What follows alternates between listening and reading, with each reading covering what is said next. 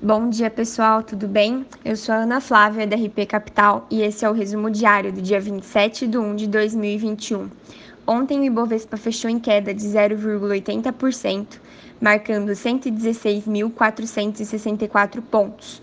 O dólar em 5,32, o S&P 500 em 3.849,62 pontos e o petróleo Brent em 56,23.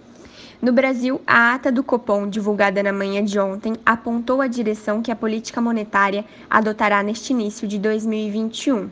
O tom do documento trouxe alguns elementos que indicam o início de uma normalização das taxas de juros, mais cedo que o previsto pelo mercado.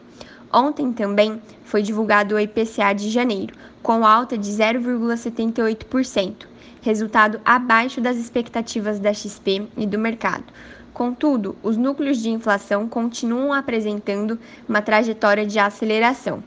Na política, há tensões voltadas para a continuidade das discussões sobre uma nova rodada de auxílio emergencial, depois das falas de Paulo Guedes e Jair Bolsonaro em evento de ontem. O ministro da Economia aposta no sucesso da campanha de vacinação para que os pagamentos não sejam necessários mas diz que, se o quadro se agravar, o benefício pode voltar, o que não exigiria redução de outras despesas obrigatórias. Já no cenário internacional, em política, os democratas do Senado dos Estados Unidos afirmaram que podem avançar em um debate sobre o pacote de estímulo de 1,9 trilhões de dólares na próxima semana, apesar da resistência republicana.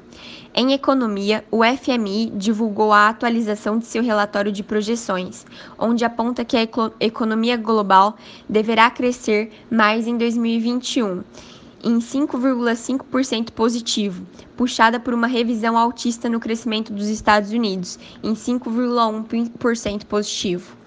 Já na China, o país divulgou o lucro do setor industrial em dezembro, com a alta de 20,1% year over year, enquanto na Alemanha o índice GFK de confiança do consumidor caiu para 15,6 pontos negativos ante 7,5 pontos negativos de janeiro. Já na agenda de indicadores, o destaque vai para a decisão de juros nos Estados Unidos pelo FOMEC nesta tarde. Bom, pessoal, por hoje é só. Tenham um bom dia. Qualquer dúvida, nós estamos aqui à disposição.